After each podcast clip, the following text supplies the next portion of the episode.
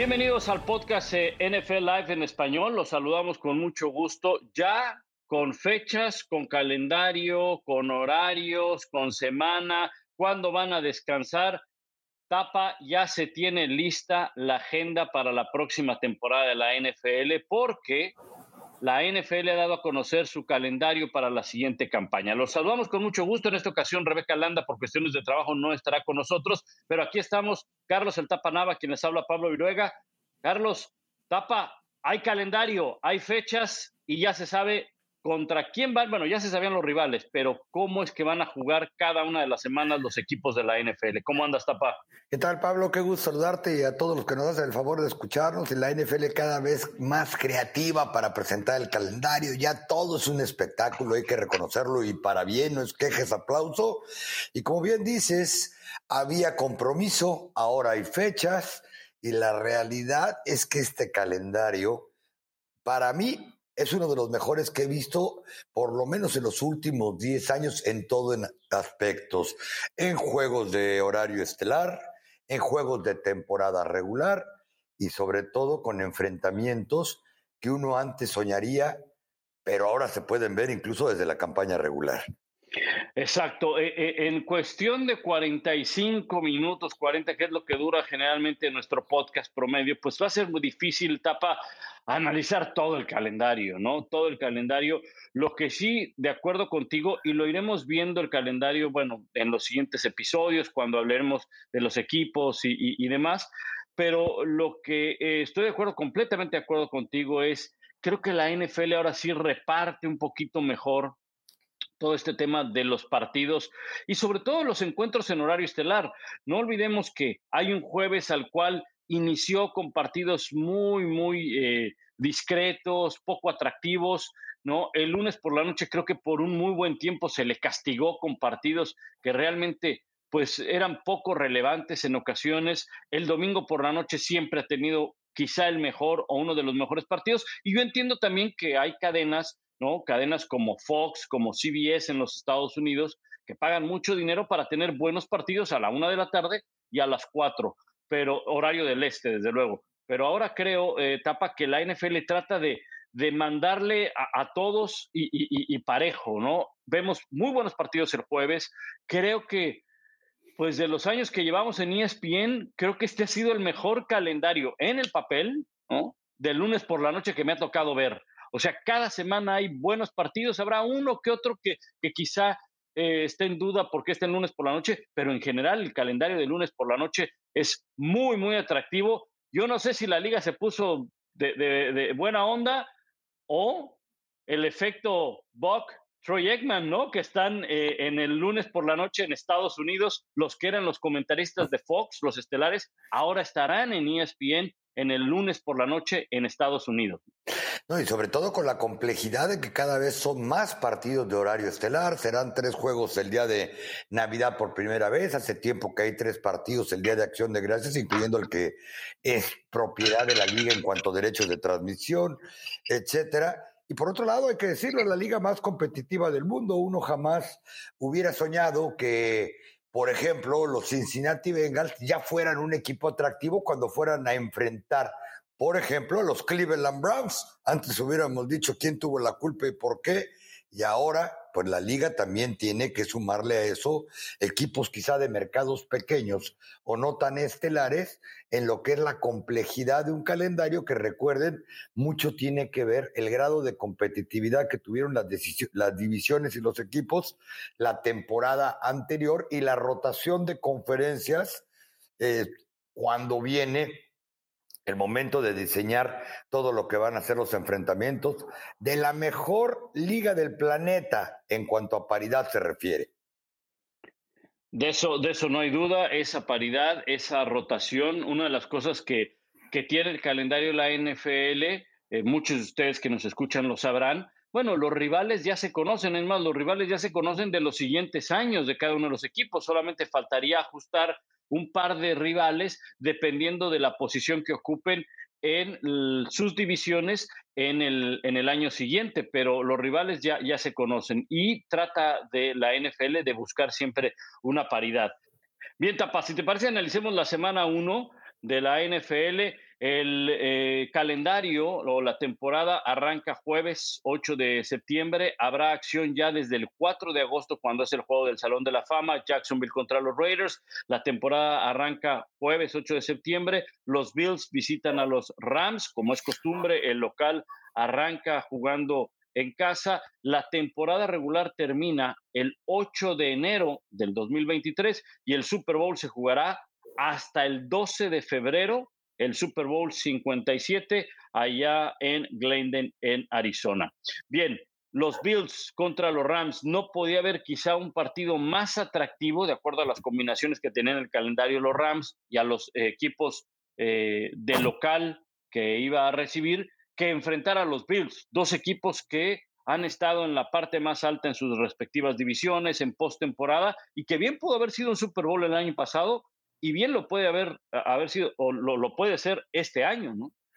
Y habrá que probar rápidamente al que se supone que tiene el mejor equipo hombre por hombre de la campaña, el que la temporada anterior tuvo a la mejor defensa en puntos permitidos, en yardas permitidas, que yo creo que son las dos estadísticas que más importa, el que tiene un coreback que ya vale eh, más de 200 millones de dólares, contra el campeón actual del Super Bowl. Quizá el único pero que yo le pondría es ver si ambos equipos están en ritmo. Sabemos que las temporadas normalmente empiezan eh, más lentas que cuando llegan por lo menos al segundo, al segundo mes. Pero este partido entre los Bills de Buffalo contra Los Ángeles Rams será para comenzar a medirle el agua a la temporada y sobre todo rápidamente comenzar a destapar morbos, porque como dijo Matthew Stafford el día de ayer, con esa ofensiva, enfrentando a esa defensiva y viceversa, los Rams estrenando a Bobby Wagner, rápidamente habrá que ver de qué están hechos. Sí, un partido bien, bien atractivo. Además de que veremos un eh, duelo de Von Miller, que ahora pertenece al equipo de los Bills de Buffalo, enfrentando a los Rams, eh, un equipo pues donde él llegó a mitad de la temporada y que fue factor determinante en la postemporada en el Super Bowl para eh, contribuir con, con el eh, título de los Rams. Así que será ese enfrentamiento bien atractivo. El partido lo tiene NBC en los Estados Unidos, ESPN lo transmite para toda América Latina, así que pues la invitación para que nos acompañe jueves 8 de septiembre a las 8 horas del este, 7 horas del, centro. La semana 1 presenta también varios partidos, déjame decirlo rápido, Ajá, eh, y nos detenemos en el domingo y en el lunes por la noche. Eh, Cleveland visita Carolina, probablemente Dishon Watson sea el titular o no, dependiendo la suspensión. Eh, Pittsburgh, sin Ben Roethlisberger, visita a Cincinnati. Joe Burrow y todo el equipo de los Bengals tratando de remontar lo que hicieron la campaña anterior. Texans estará jugando contra Indianapolis, Baltimore contra los Jets en casa de Nueva en casa de los Jets en Nueva York. No olvidemos que va a ser un partido con un sentimiento muy especial porque es domingo 11 de septiembre y la liga de alguna manera puso a los Jets como local en ese, en ese fin de semana por un significado muy especial que todos sabemos. Los Santos de Nueva Orleans visitan a Atlanta, los Santos con nuevo entrenador, San Francisco, Jimmy G o Trey Lance. Ya veremos quién es el coreback titular. Estarán jugando en Chicago, Detroit eh, juega en casa ante Filadelfia y Miami con todo ese arsenal. Vaya inicio de Miami. Ya habrá tiempo, ojalá en los próximos episodios, de hablar del calendario de Miami al inicio. ¿eh? Uf, complicadísimo.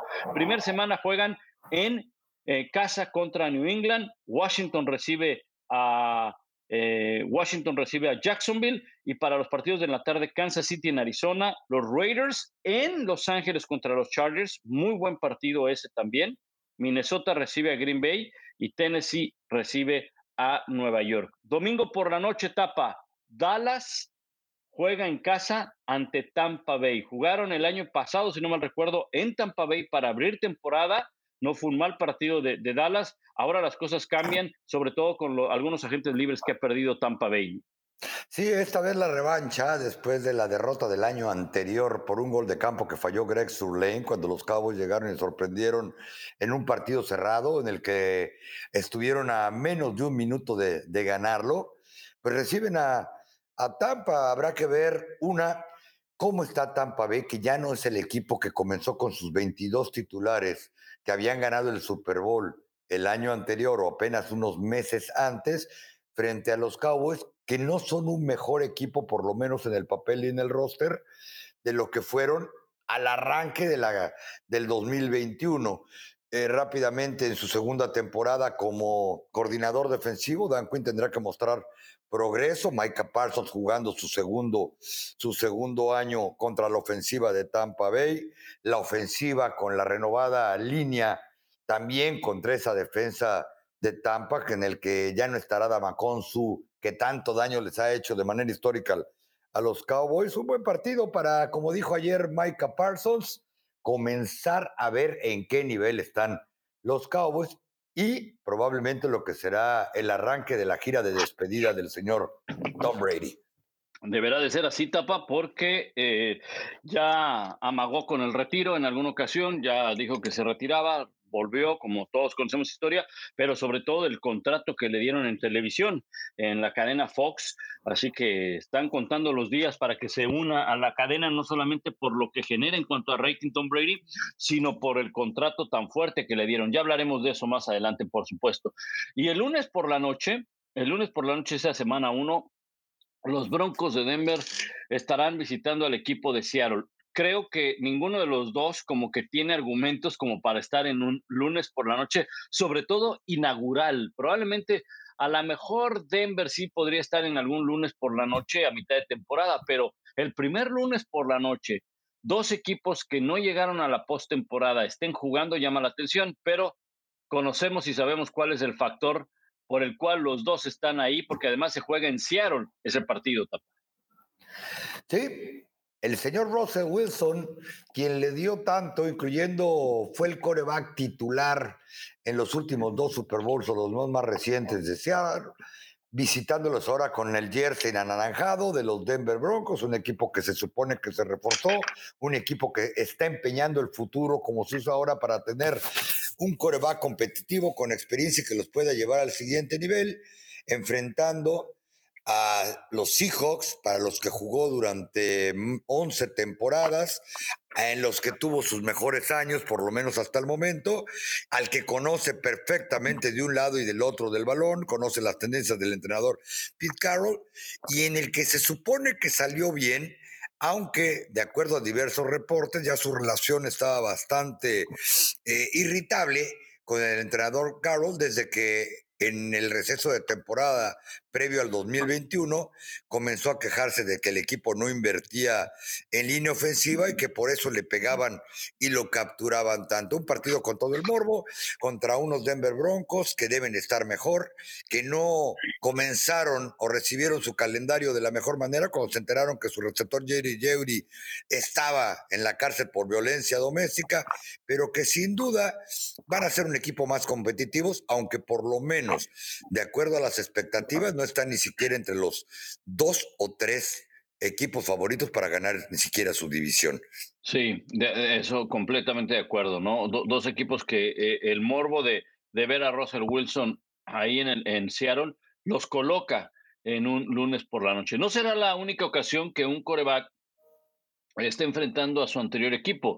Se va a presentar también cuando eh, Cleveland visite a, Houston en la semana 13, Dishon Watson eh, con quarterback de, Cleveland. También va a ocurrir cuando Carson Wentz y los Commanders visiten a los Eagles. Eh, eh, esto será en la semana 3. AJ Brown, receptor abierto de los Titans, estará jugando, perdón, ex de los Titans, estará jugando en Filadelfia. Este, y así algunos otros jugadores, pues que participaban en alguno eh, en sus equipos el año pasado, pues estén enfrentando a sus ex equipos para esta campaña. Bueno, los partidos más atractivos, eh, Tapa, hay varios encuentros atractivos, por supuesto. Uno de ellos es en la semana 12, los Rams contra Kansas City. No olvidar lo que fue eh, el lunes por la noche de la semana 11 en la temporada del 2018. No, quiero eh, echarle limón a la, herida, ¿va? pero pues, fue aquel eh, partido que se iba a jugar en el, en el, Estadio Azteca y terminó siendo un partidazo en el Coliseo de Los Ángeles, recordarás. Ese es uno de varios partidos atractivos en la temporada. Sí, la verdad es que la temporada empieza y termina prácticamente de la misma manera, con enfrentamientos que son clásicos divisionales. Por ejemplo, en la semana 1 hay por lo menos cuatro clásicos divisionales fuertes. Al final de la temporada, la liga tiene que cerrar porque saben, como sucedió el año anterior, con otros partidos que podrían definir playoff. Pero, por ejemplo, ¿qué te parece un Rams contra Packers en la semana 15? Eh, el equipo que se ha eh, coronado en el Super Bowl contra el que tuvo la mejor marca de la conferencia nacional a la que también pertenecen los Rams.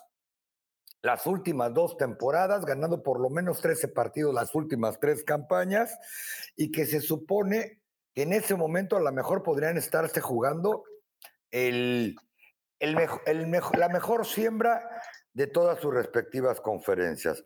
O en una semana, 14, eh, semana 4, rapidito al final del primer mes lo que se suponía que iba a ser el enfrentamiento en Alemania y que la liga por alguna razón decidió que no.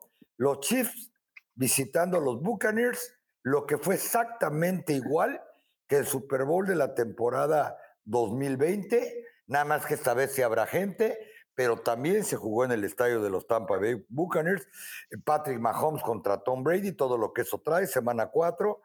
Eh, o Packers contra Tampa Bay. Estoy completamente seguro que va a ser en la semana 3 la última vez que vamos a ver el enfrentamiento de Tom Brady contra Aaron Rodgers y que al final la fotografía que se puede tomar de ambos dándose un abrazo o un apretón de manos y esto es apenas la tercera semana de temporada, va a valer un billete, va Pablo. Cuando alguna vez los veamos uno contra el otro diciéndose suerte con tu dinero que vas a ganar ahora como analista Brady respondiéndole, espero que ya no te sigas quejando de absolutamente todo, porque el fútbol americano es mucho más grande que tú, pero sin duda, dos de los mejores corebacks de esta generación.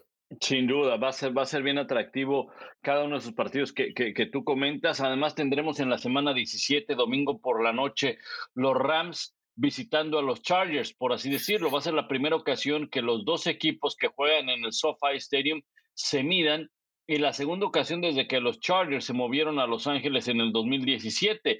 Los Rams le ganaron a los Chargers en aquella ocasión en la semana 3 del, del 2018, 35-23, pero aquel partido se jugó en el Memorial Coliseum.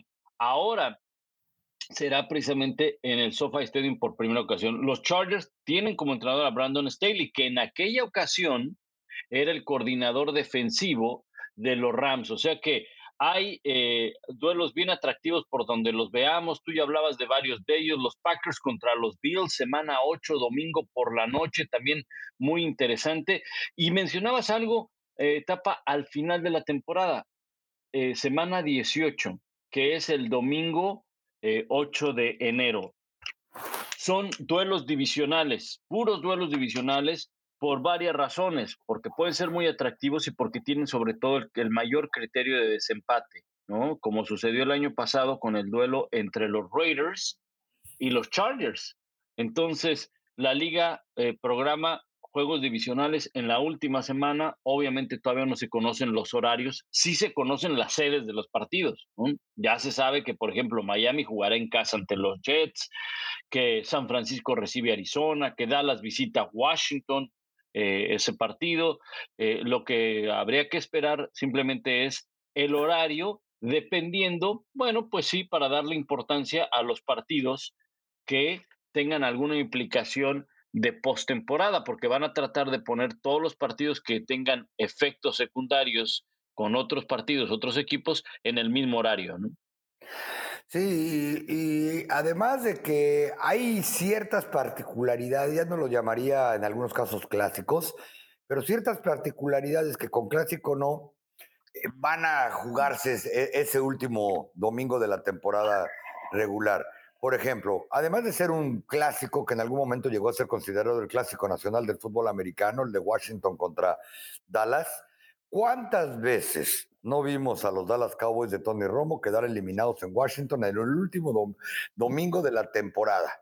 Te digo porque tuve la oportunidad de estar por lo menos en tres de esas ocasiones, cuando le interceptaron tres pases a Tony Romo, cuando eh, Robert Griffin tercero les corrió como 200 yardas. Eh, la liga sabe que ese día se puede definir absolutamente todo ha sido exitoso. Y entre esos partidos también que a lo largo de la temporada vamos a tener que ver con cierto morbo y se me estaba quedando atrás, y lo voy a mencionar, semana 10 los Cowboys visitan a Green Bay, no solamente es un partido que despierta expectativas, que es probable que ambos clubes estén buscando postemporada al entrar al último tercio de la campaña, pero Mike McCarthy, que bajita la mano, es el entrenador más ganador en la historia de los Green Bay Packers, visitando por primera vez al equipo donde se hizo head coach, al equipo donde estuvo 13 años, al equipo que, con el que ganó un Super Bowl y al equipo en que en cuatro ocasiones los llevó al juego de campeonato de la conferencia nacional, del que obviamente Nameo salió con uno, frente al coreback, que para muchos fue el que le dio la patada para que se fuera del equipo, el coreback que comenzó a hablar con la directiva para decir que McCarthy ya no aportaba, sino que frenaba. Va a ser interesante verlos ese día.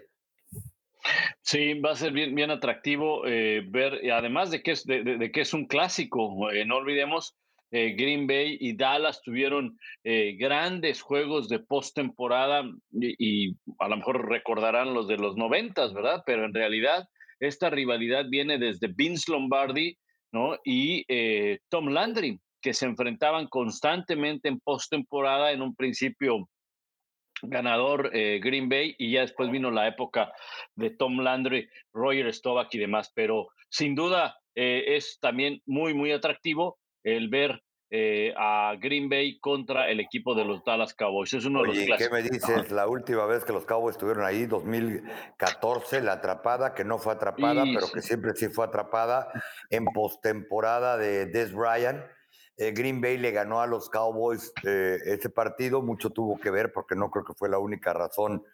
E, esa decisión que se convirtió en una controversia probablemente histórica y que al perder Dallas ese partido Green Bay va a Seattle, Seattle les mete una repasada de miedo cuando los Cowboys ya le habían ganado a Seattle de manera categórica por más de 20 puntos de diferencia en temporada regular y muchos en Dallas siguen creyendo que si los Cowboys hubieran avanzado, que si eso hubiera sido touchdown en el probablemente el mejor pase que le vi durante toda su carrera a Tony Romo, era la oportunidad que los Cowboys tenían más cercana de llegar a un Super Bowl, porque además hubiera sido avanzar al primer juego de campeonato de conferencia desde la temporada 1995.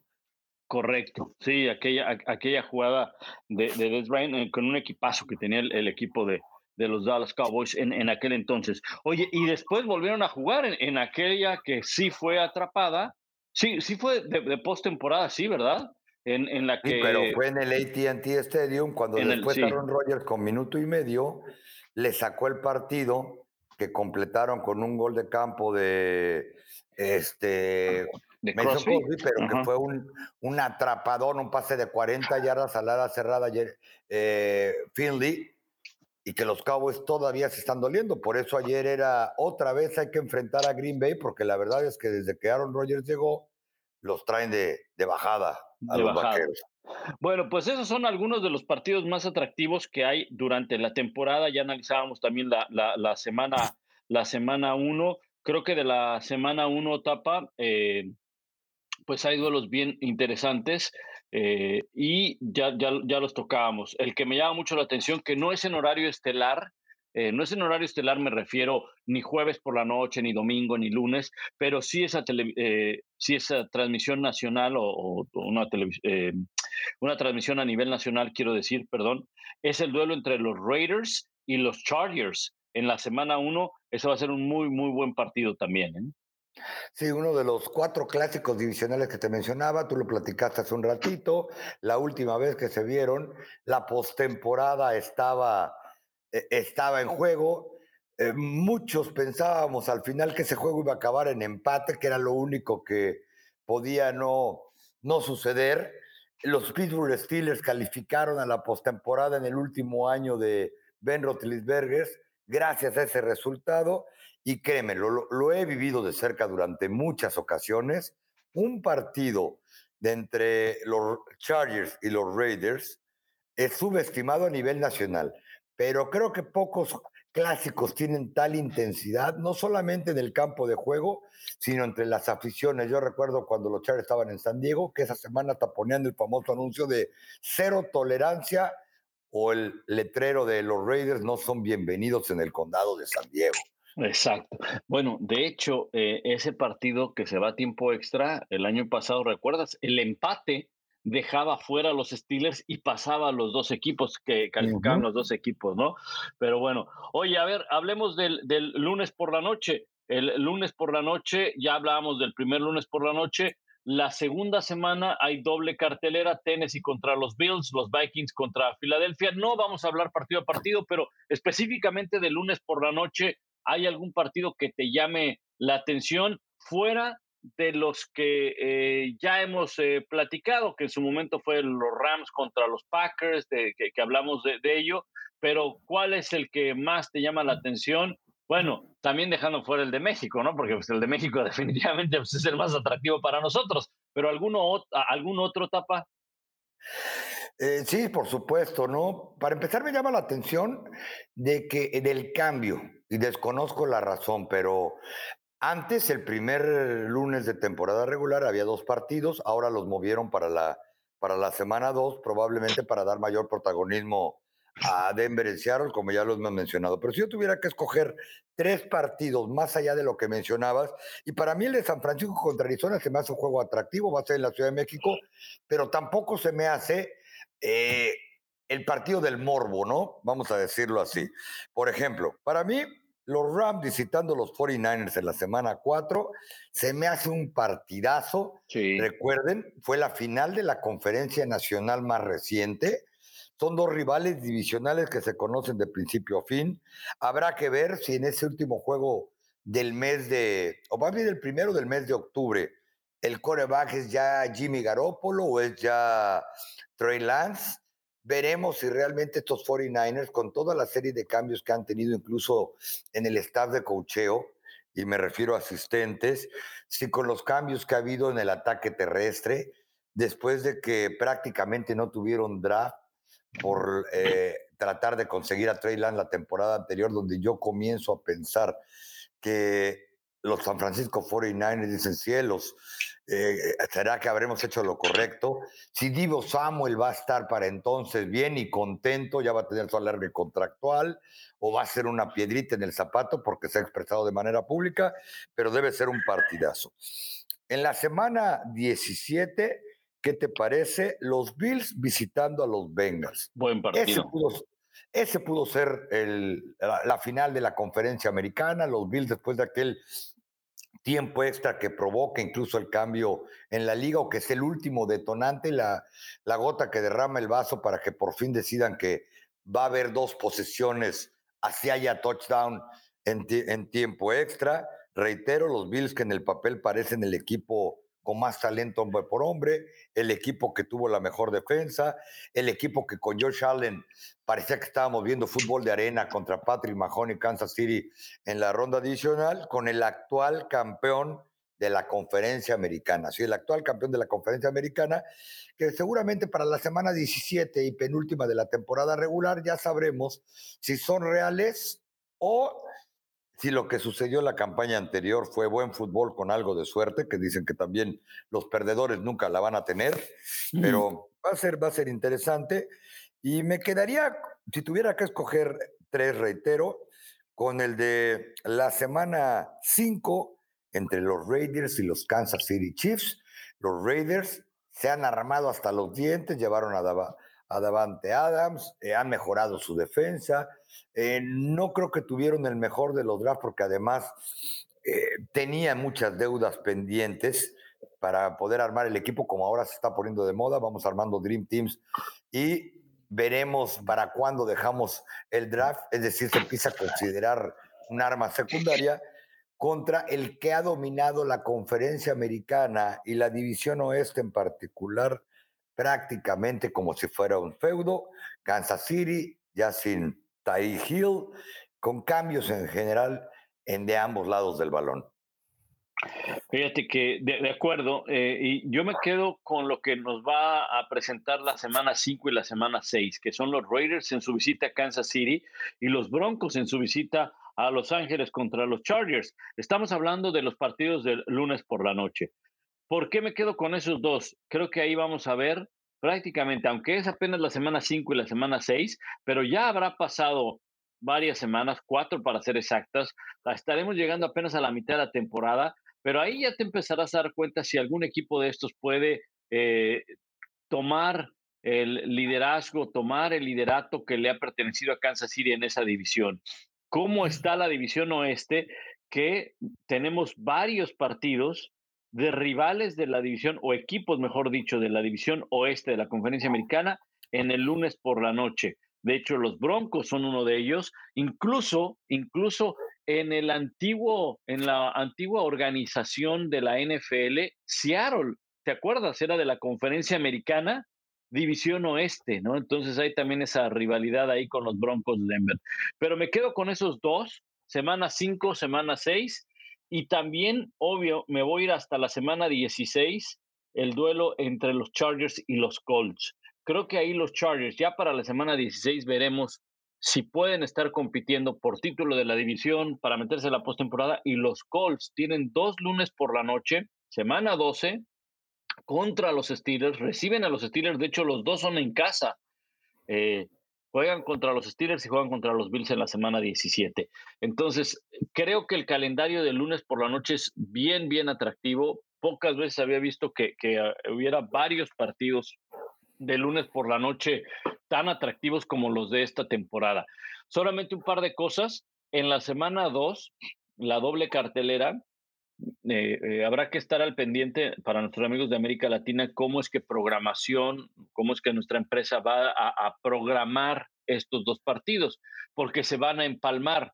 Empieza uno a las 7:15 hora del este y el otro empieza casi una hora después, a las 8 a las 8.30 hora del este. Entonces se van a empalmar. El tema es que el de Tennessee y Buffalo va por ESPN y el de Minnesota Filadelfia va por la cadena ABC, lo cual también marca tapa eh, un, un, hecho importante porque el Monday Night regresa a ABC. Eh, algo que en los últimos años, para nuestros amigos que no lo sepan, pues solamente se transmitía por ESPN, que ESPN es un canal de, de, cable, de paga en los Estados Unidos. El lunes por la noche lleva tiempo que no se transmite por televisión abierta en, eh, eh, en los Estados Unidos. Regresa a ABC y eh, en la semana 18, Tapa, hay doble cartelera todavía por designar. La NFL va a designar quiénes jugarán esa doble cartelera en la semana 18, que seguramente será el sábado por la noche, como sucedió el año pasado. Y supongo que es la primera vez en la historia que hay doble cartelera en la de Monday Night Football en la última semana de temporada regular. ABC y ESPN son dos empresas hermanas, así que de alguna manera van a coordinar que todo sea para bien y no, no se tenga que escoger cuál partido eh, vamos a ver por televisión, pero ciertamente la liga, sí, perdón. No, es que eh, eh, el año pasado hubo, hubo, hubo doble cartelera Hubo doble cartelera en sábado por la noche, Kansas City, Denver y Dallas, Filadelfia. Eh, pero fueron por ESPN. Y este año creo que también van por ESPN. Solamente ABC va a tener, me parece, que el de la semana 12, ¿eh? me parece. No, sí, pero me refiero que no recuerdo que alguno, en alguna otra temporada se haya cerrado una campaña con dos partidos de lunes por la noche. Eh, para precisamente antes de los, de los playoffs. Ah, no, no, serán, serán, ¿sabes qué etapa? En sábado por la noche, pero bajo la transmisión de Monday Night Football, ¿no? Sí, bajo la producción de Monday, de Monday Night Football. Y seguramente la liga tiene claro que no pueden ser transmitidos a la, a la misma hora porque para nadie, sobre todo para el aficionado, sería, sería lo más pertinente y menos a esas alturas de la temporada. Pero sí, eh, creo que Monday Night viene bien Reitero, la liga tiene que administrar cada vez mejor sus partidos de horario estelar porque cada vez son más las cadenas involucradas. Este año entra otro competidor que es Prime, para el que se suponía que Troy Eggman estaba eh, como candidato a ser el principal analista. Afortunadamente ahora lo tenemos en Monday Night Football. Tengo el gusto de escucharlo prácticamente cada domingo eh, cuando era el analista de la, de la cadena que transmite a los Cowboys casi de manera regular. Y la verdad es que hay que platicar con él dentro y fuera del aire para darse cuenta de lo que Troy Eggman va a traer a Monday Night Football. Sin duda, y mira que me perdone mi amigo Tony Romo, es el mejor analista de fútbol americano profesional que hay en los Estados Unidos. Pues al menos Dallas puede presumir que hace buenos este, comentaristas porque dos de los eh, mejores pagados son precisamente Tony Romo y Troy Eggman, ¿no? Que ahora se une Troy Eggman a ESPN eh, e en los Estados Unidos los lunes por la noche junto con Joe Boak. Oye, eh, los juegos internacionales ya los conocíamos, ya se sabían. Minnesota contra Nueva Orleans será en Londres, 2 de octubre. Los Giants jugarán contra los Packers, los Packers como local, en Londres, 9 de octubre. Me llama la atención algo, Tapa.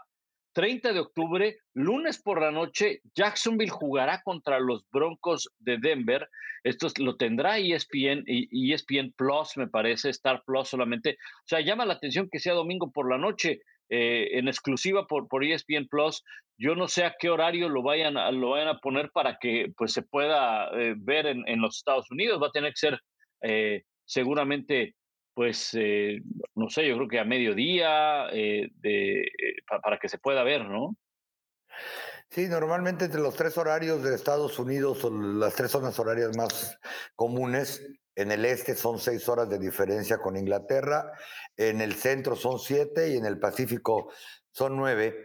Eh, ayer Jerry Jones reconocía que ellos estuvieron a nada de ir a jugar contra Green Bay, ese partido de Green Bay contra Dallas, que ahora es semana 10, que estuvo a, punto de ser en Londres, que también estuvieron negociando el partido contra Jacksonville en, en Inglaterra que ayer también, pues, eh, eh, dicen que fue casi un hecho, pero la liga al final decidió que no iba a ser, que Tampa Bay y los Kansas City Chiefs era el juego que estaba en principio quizá ideado para Alemania.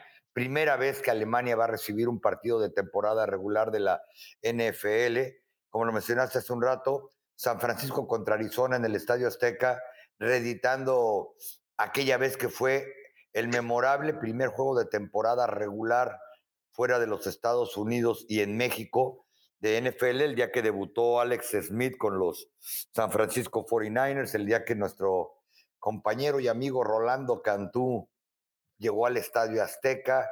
Es decir, eh, la NFL se internacionaliza, es una de las razones y quizá una de las principales por las que ahora tenemos un calendario de 17 partidos, porque recuerden, prácticamente todos los estadios de la NFL, incluyendo el SoFi o el, Lion de los Reyes, que son los dos más nuevos de la liga, únicamente tienen compromiso para ocho partidos en casa en cuanto a patrocinadores de nombre, abonados de suites, abonados de asientos y cualquier cosa que tenga que ver con eh, merchandise Así que ese noveno partido que le toca a cada conferencia de manera alternada, es decir, cada dos años, se puede utilizar para partidos internacionales en el que la liga dijo que tendrán que darle la vuelta como locales absolutamente todos. Exacto, exactamente. Eh, eso eh, es importante señalarlo, como también es importante señalar eh, no sé si tengamos tiempo luego para ir al, domingo por la noche, sí, eh, domingo por la noche y algunos otros juegos que hay en Día de Acción de Gracias, Navidad y demás. Pero antes de que se me escape, Tapa, hay algo que le gusta mucho a los aficionados, ¿verdad? Y es saber quién tiene el calendario más fuerte, quién tiene el calendario más débil. Déjenme decirles que el calendario más fuerte basado, basado en el porcentaje de victorias de sus rivales la campaña anterior, el que lo tiene más fuerte es el equipo de los Rams después los Cardinals, Cincinnati, Tampa Bay y San Francisco, en ese orden. Bueno, San Francisco está empatado ahí también con Kansas City. Ahora, ¿quién lo tiene más fácil, Tapa? Fíjate, los de la división este de la Conferencia Nacional, empezando por Dallas y Washington. Sí, vamos a ponerlo de esta manera. El porcentaje, recuerden, eso fue con respecto a la temporada anterior en cuanto al porcentaje ganador, es decir, ganados y perdidos de los rivales. Alguien me lo decía ayer, pues sí, los equipos eran diferentes, pero los rivales que va a enfrentar, por ejemplo, los Rams que tú mencionabas, tuvieron un porcentaje ganador combinado de punto .571. El porcentaje que van a enfrentar los, eh, los Washington Commanders, todavía me cuesta trabajo, y los Dallas Cowboys, que son los dos equipos que están empatados con lo que se supone va a ser el calendario menos fuerte de toda la liga, es de punto .437. Estamos hablando de una diferencia eh, porcentual en, eh, en milésimas de casi 140 puntos. O sea, es mucho. Y digo, no hay que ser un genio para darse cuenta por qué. Lo hablábamos al principio. Entre más juegos hayas ganado, más eh, te ponen un calendario más difícil porque si eres primer lugar de la división, vas prácticamente contra los primeros lugares del resto de las divisiones. Y segundo, pues hay que ver la fortaleza de cada una de las divisiones donde tienen que enfrentar seis partidos, es decir, dos contra los otros tres equipos de esta división. Eh, la división este de la Conferencia Nacional hace dos temporadas que no es la más débil, Ah, está arriba de la división sur de ambas conferencias, pero además tuvieron la fortuna, en este caso Washington y Dallas, de que los rivales que van a enfrentar en su rotación de divisiones, pues son precisamente los de la división sur de ambas conferencias. Exactamente, ese, es un buen punto. Les toca enfrentar, no, les toca enfrentar tapa al norte de la conferencia nacional norte de la Conferencia Nacional, que ahí está Detroit, ¿verdad? Eh, eh, apuntalando Chicago. Eh, Chicago, que no les fue bien, ajá. Y el sur de la Conferencia Americana, que está Jacksonville y está Houston, que el año pasado les fue muy mal a estos equipos, ¿no? Y además, el juego 17, no en el calendario, sino así se le conoce porque fue el que agregaron, van contra el rival de la división sur de la Conferencia nacional. Entonces, eh, es cuestión de la rotación, es cuestión de la rotación simplemente. Lo que sí es que Dallas en los partidos, específicamente hablando de Dallas, porque Dallas es el que, el, que lo tiene más fácil, eh, el calendario de acuerdo al porcentaje de victorias de los rivales del año pasado, Dallas tiene que enfrentar un calendario de campeón divisional, es decir, en aquellos, en aquellos partidos que se definen por tu posición, va a tener que enfrentar a puros campeones divisionales de la conferencia nacional. Entonces, eh, eso le, digamos que le complica un poco más su calendario, ¿no? Sí, por supuesto que los equipos de la División Oeste de la Conferencia Nacional, que para mi gusto son la división más fuerte de toda la NFL, pues están metidos ahí seriamente entre los, los calendarios más difíciles, a pesar de que no haya sido el campeón. Tú lo mencionaste hace un rato, los Rams, Arizona, San Francisco están entre los primeros cinco calendarios más, más complicados. Seattle se va al décimo primero porque ellos van a enfrentar al último lugar de las divisiones contra las que les toque, pero mal que bien, el porcentaje ganador de los rivales de Seattle combinado es el punto 517. Muy diferente, por ejemplo, al de Indianápolis, que a pesar de que estuvo ahí peleando la postemporada y se quedaron a un triunfo en las últimas tres semanas de ir a playoff, pues al estar en la división sur de la conferencia americana, el porcentaje ganador, por ejemplo, de sus rivales combinado es de punto 469. La verdad es que yo recuerdo que la temporada pasada sucedió igual. Los Cowboys estaban entre los cinco calendarios menos difíciles de la NFL cuando fueron anunciados, mientras que tú te acuerdas que los Pittsburgh Steelers tenían el calendario más difícil de toda la conferencia americana y de toda la NFL, porque un año antes le había ido muy bien a los equipos para empezar de su misma división y el resto de las divisiones que les tocaba enfrentar en la rotación anual que todos sabemos tiene la, tiene la liga ya contemplada con años de antelación. Así es.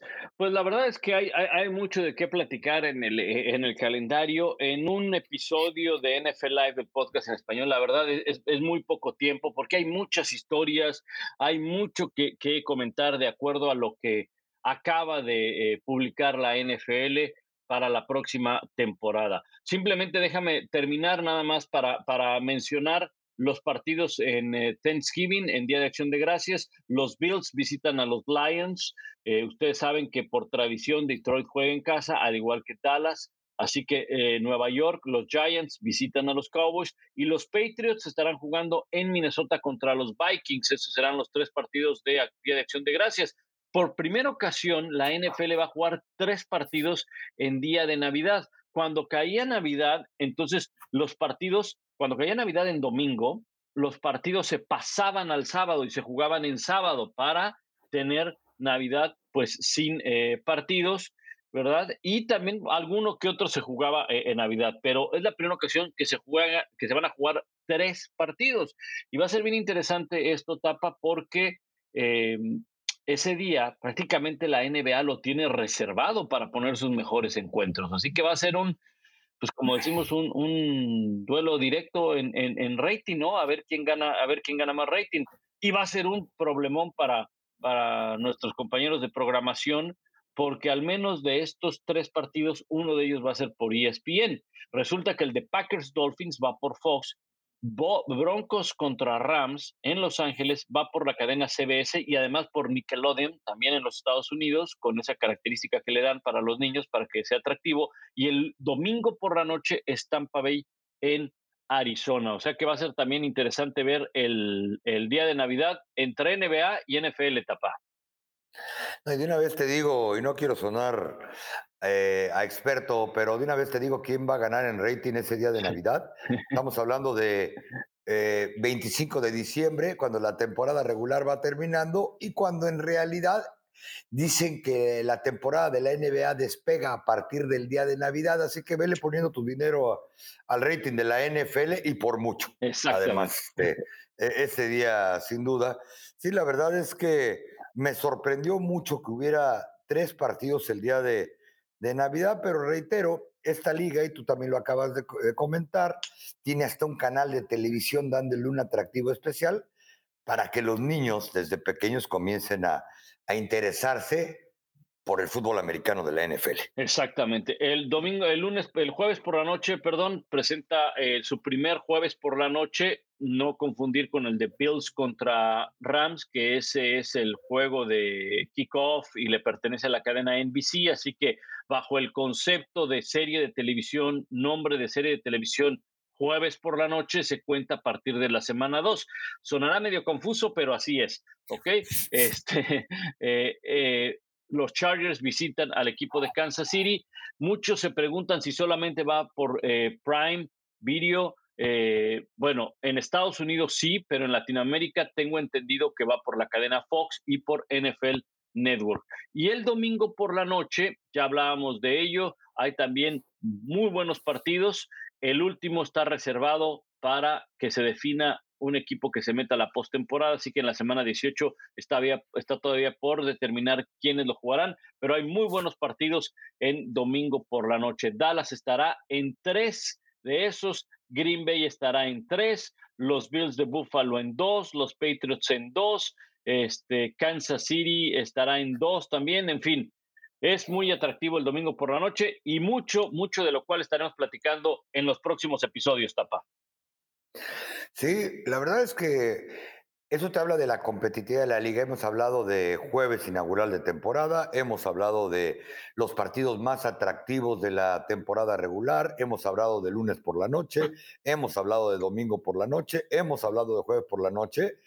Y por más que uno revisa el calendario, no ve un juego que uno diga, bueno, llegó el momento de la siesta, ¿no? Todos los partidos en horario estelar y no, tan, y no ahí los partidos incluso de mediodía, que dicen que a los equipos no les gusta jugar porque es función de matiné, tienen, tienen mucho interés. Y pues reitero, ¿no? Eso te habla de la competitividad, de la paridad y de que equipos, porque por ejemplo en mi caso, hasta ver a Jacksonville en la segunda temporada de Trevor Lawrence o ver a Detroit en el segundo año del coach eh, Campbell, etcétera, eh, me tienen con ansia y con ganas de que, de que así suceda, ¿no? Exacto, exactamente.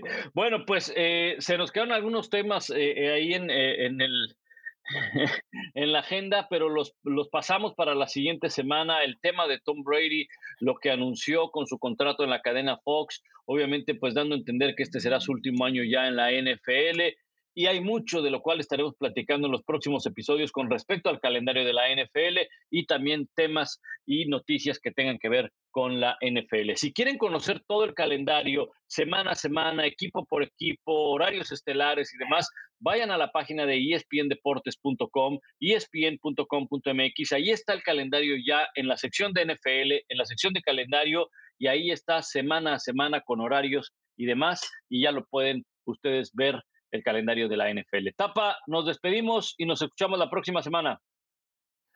Un fuerte abrazo, Pablo, y déjame seguir rumiando mi coraje. Que Tom Brady vaya a ganar más dinero en un contrato para un empleo que ni siquiera sabemos cuándo va a empezar. Que lo que ha ganado en toda su carrera, siendo el mejor jugador en la historia de la NFL, y sí, aunque se enojen de cualquier posición, es el mejor jugador, todavía me tiene me tiene molesto. Los jugadores de la NFL no están bien pagados comparado con el resto de la liga, ya lo platicaremos más adelante porque es un buen, un buen tema, pero como siempre, un gusto saludarte, un gusto estar contigo y un gusto que nos escuchen y agradecimiento para todos en NFL Live, el podcast en español.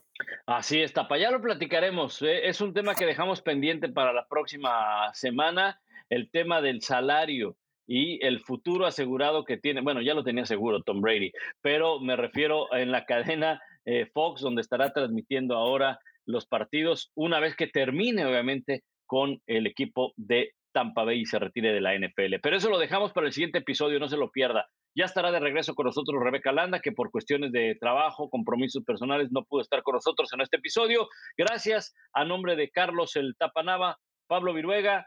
La próxima semana estamos con otro episodio de NFL Live Podcast en Español.